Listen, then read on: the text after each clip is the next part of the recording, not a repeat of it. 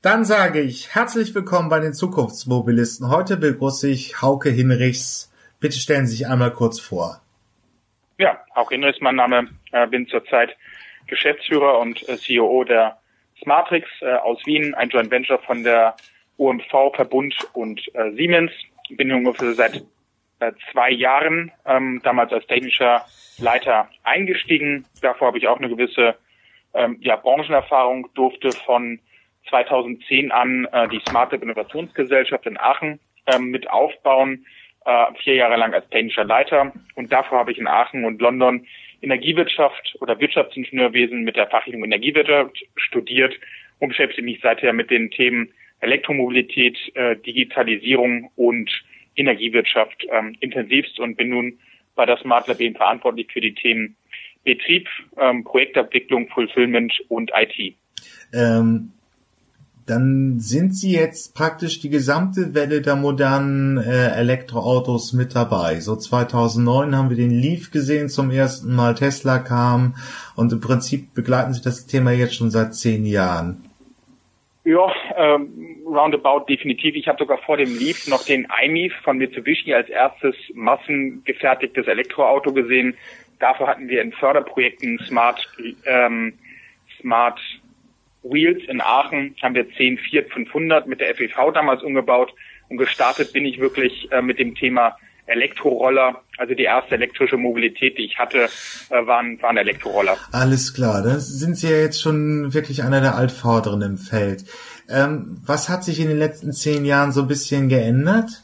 Also wenn Wie gesagt, ich musste damals die Leute noch katholisch machen und habe dann über eine eine Brave New World äh, fantasiert mit äh, Elektromobilität und irgendwann wird es auch Fahrzeuge geben. Und ich glaube, wir sind heute im Jahr ähm, 2019, äh, stehen kurz vor dem Massenmarkt. Die ersten massenproduzierten, wirklich voll kompetitiven Fahrzeuge mit einer äh, Long Range von, von 400, 500, 600 ja. Kilometern sind zu kaufen.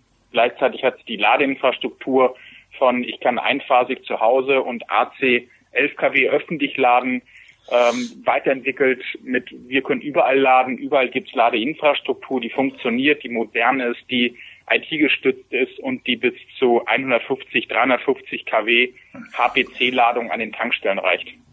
Ähm, sie müssen die Menschen katholisch machen, also müssen sie sie von etwas überzeugen. Ja, es ist richtig. Also ich blog's ja auch richtig. Wir sehen ja jetzt schon bei den Fahrzeugen 2017 350 Kilometer jetzt 450 Kilometer. Volkswagen will seine Bänder nun auch Ende des Jahres anschmeißen. Das heißt, der Marktdurchbruch steht. Aber wo steht da die Ladeinfrastruktur? Also ist sie noch, äh, sie war am Anfang natürlich irgendwie das Sorgenkind und, und der Hemmschuh der Elektromobilität. Ist es jetzt besser geworden? Ich glaube, dass wir die Anwendungsfälle besser schneiden können. Wir haben damals angefangen, gerade bei den Stadtwerken mit der Bürgermeistersäule, 43 kW AC öffentlich, weil uns damals die Automobiler gesagt haben, DC wird eh niemals kommen. Äh, dann haben die Japaner mit dem Chademo einen Standard gesetzt und wir haben inzwischen die Anwendungsfälle, glaube ich, ähm, dann jetzt sauber definiert, haben Produkte entwickelt, äh, dediziert für die Anwendungsfälle, also Laden zu Hause mit einer PV-Anlage. Äh, ich habe ein, eine Unternehmensinfrastruktur, wo Flotten, wo Mitarbeiter und Dienstwegen laden können bis hin äh, zum sogenannten Destination Charging, wo wir das mit Hotels und Skiliften verknüpfen und bis hin zum öffentlichen Laden, wo wir HPC-Infrastruktur haben, äh, neben dem eine große Speicherbatterie steht, was wir in dem Projekt Ultra E und Synergy heute zeigen, wo wir neben einer 350 kW oder zweimal oder viermal 175, ähm, also insgesamt 600 kW Anlage, eine 500 kW Batterie stellen, um ähm, Peak Shaving lokal zu betreiben. Also, also diese Anwendungsfälle haben wir geschärft haben die Technologien entwickelt und rollen jetzt definitiv die, die Masseninfrastruktur aus. Ähm, ja, es ist natürlich schon so, aber auf der anderen Seite, wir haben jetzt auch immer noch äh, wirklich verschwindend geringen äh, äh, Bestand an Elektroautos und äh, die ähm, die Deutschen sind auf jeden Fall noch nicht so wahnsinnig überzeugt von der Ladeinfrastruktur. Aber ich möchte nochmal, wenn man hier einen Energieingenieur hat, nochmal kurz auf dieses Konfliktfeld von AC zu DC-Laden rauskommen. Das ist einmal ist Gleichstrom und einmal ist Wechselstrom. Aber was hat das bedeutet in der Industrie und wieso hat dieser Konflikt das auch so lange gelähmt? Also Ich meine, AC bedeutet AC rein ins Fahrzeug, dass ich einmal auf eine Batterie, die eh mit Gleichstrom betrieben wird, einmal das durch einen Wechselrichter schicken muss, yeah. also Leistungselektronik gebrauche, einen sogenannten Onboard-Charger. Onboard-Charger sind Kosten von 500 bis 1000 Euro pro 10 kW. Ja. Da kann man sich ausrechnen, äh, Fahrzeugindustrie ist äh, glücklich über jedes Gramm, was sie sparen, deswegen können, benutzen sie auch Leichtbaumaterialien. Das heißt, gut für die wäre, wenn so wenig Wechselrichter im Fahrzeug sind wie möglich. Das heißt, sie haben sich versucht, die Onboard-Charger kleiner zu machen, kostengünstiger oder ganz rauszubekommen. Aber ganz rauszubekommen bedeutet, dass die Leistungselektronik in der Ladeinfrastruktur hängt und die entsprechend teurer wird. Also eine Wallbox AC zu Hause kriegt man ab 500 Euro. Äh, einen, einen 50 kW DC Charger äh, liegt im Bereich zwischen 15 und 20.000 Euro. Also das ist einfach nur die Frage, wo man die Leistungselektronik reinpackt. Ganz viele kleine Fahrzeuge oder ganz kleine, ganz viele Fahrzeuge oder zentralisiert fürs eher schnellere Laden in die Ladeinfrastruktur. Okay. Ähm, und im Prinzip zeichnet sich jetzt ab, desto größer die Flotte ist, desto eher habe ich einen DC-Lader. Also DC hat naturgemäß ähm, einfach Vorteile, jetzt mal abgesehen vom Messen des Stromes, was im Moment nicht ganz ähm, trivial ist ähm, kann ich halt andere Leistungsklassen drüber übersenden, weil ich kriege die Onboard-Charger gar nicht größer. Es macht wirtschaftlich keinen Sinn, über 11 oder 22 kW AC ins Fahrzeug zu bauen. Ja. Und wir müssen heute von den Anwendungsfällen, also anfangs eben als ich äh, Katholizismus unterrichtet habe sozusagen und den Leuten gesagt habe, wir müssen alle umsteigen, wir werden alle intermodal, ähm, wir werden alle das Fahrzeug abgeben und mit Carsharing Elektromobil durch die Gegend fahren und das äh, über Bahn äh, und, und Mietwagen intermodal zu unserem Weg, das glaube ich nicht, sondern der Mensch ist ans Fahrzeug gewöhnt. Äh, er möchte auch weitestgehend den alten Anwendungsfall, das höre ich heute häufig immer, wenn ich mit dem Thema konfrontiert werde, man möchte halt 400, 500 Kilometer trotzdem noch fahren, auch wenn, wenn die Mobilität sich ändert, so hat der Mensch ein Bedürfnis, und möchte sie nicht einschränken. Und ich glaube, dafür, für die lange Distanzen, ähm, brauchen wir DC-Schnellladeinfrastruktur. Wir brauchen auch für das Laden beim, beim McDonalds, beim Biller, beim Merkur, beim Einkaufen brauchen wir auch das DC-Laden. Also AC ist meiner Meinung nach nur sinnvoll zu Hause und auf der Arbeit, aber überall anders gehe ich davon aus, dass sich das in DC ähm, 20 bis 350 kW dann teilen wird. Ja, ähm, das ist so der allgemeine Nutzungskontext. Also um es jetzt nochmal zusammenzufassen, damit ich es verstanden habe. Zu Hause reicht einfach der einfache AC, der relativ günstig ist und über Nacht, also wenn ich irgendwo mein Auto stehen habe, kann ich es einfach aufladen.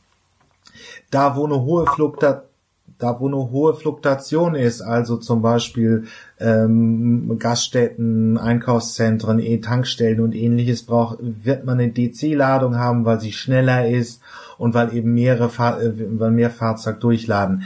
Wie ist das bei Flotten, wenn ich einen unternehmerischen Fuhrpark ähm, elektrifizieren möchte?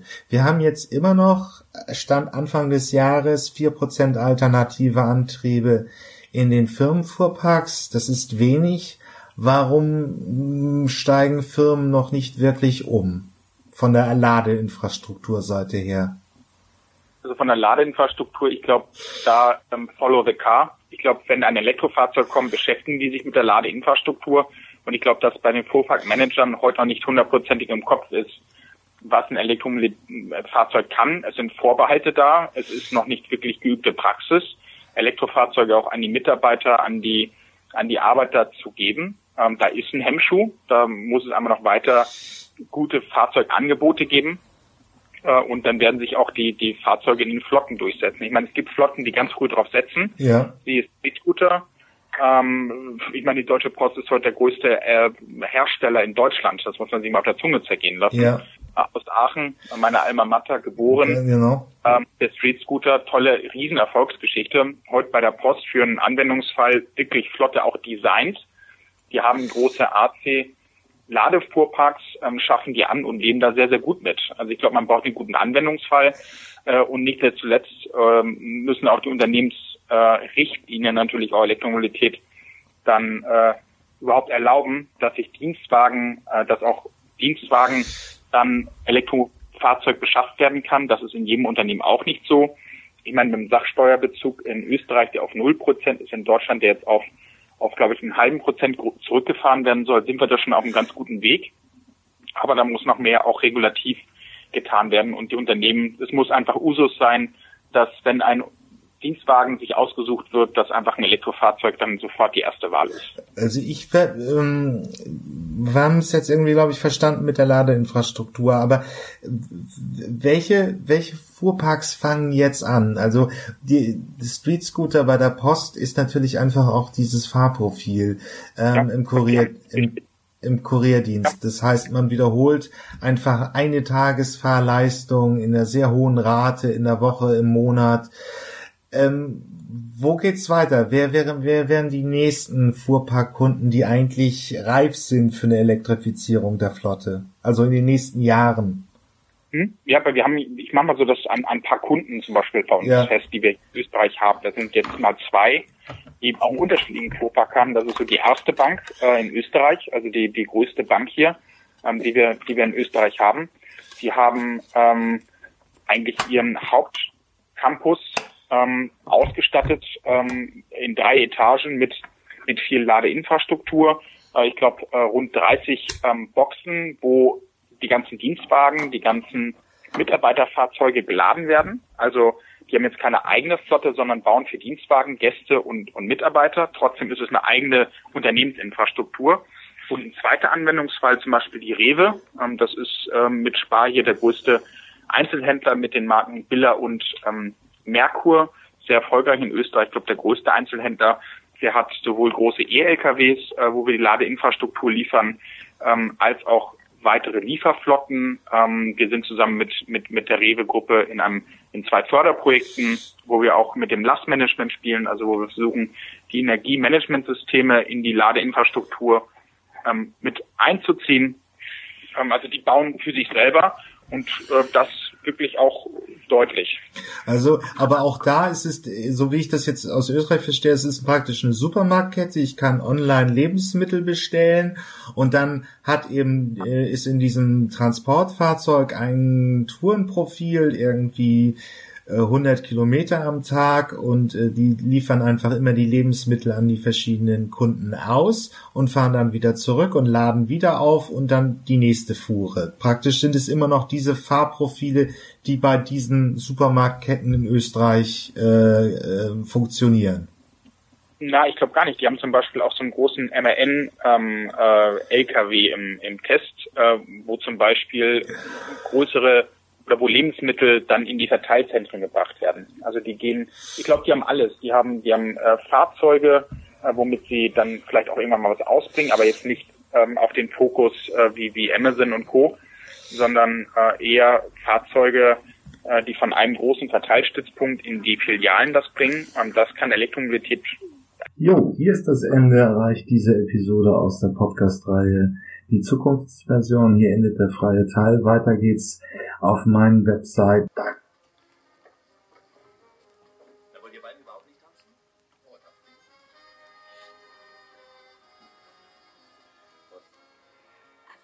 Ähm, elektroauto.org slash Zukunftsmobilisten oder ähm, automatisiertes Auto.de slash Zukunftsmobilisten da kann man sich die vollständigen Interviews äh, gegen eine kleine Gebühr anhören. Ich habe auch eine Staffelung drin, also Menschen im AG 1 und 2 Bezug zahlen weniger als auch Studenten und Doktoranden. Schüler sind auch günstiger. Ja, ich freue mich aufs nächste Mal, wenn es wieder hier bei den Zukunftsmobilisten ein neues Interview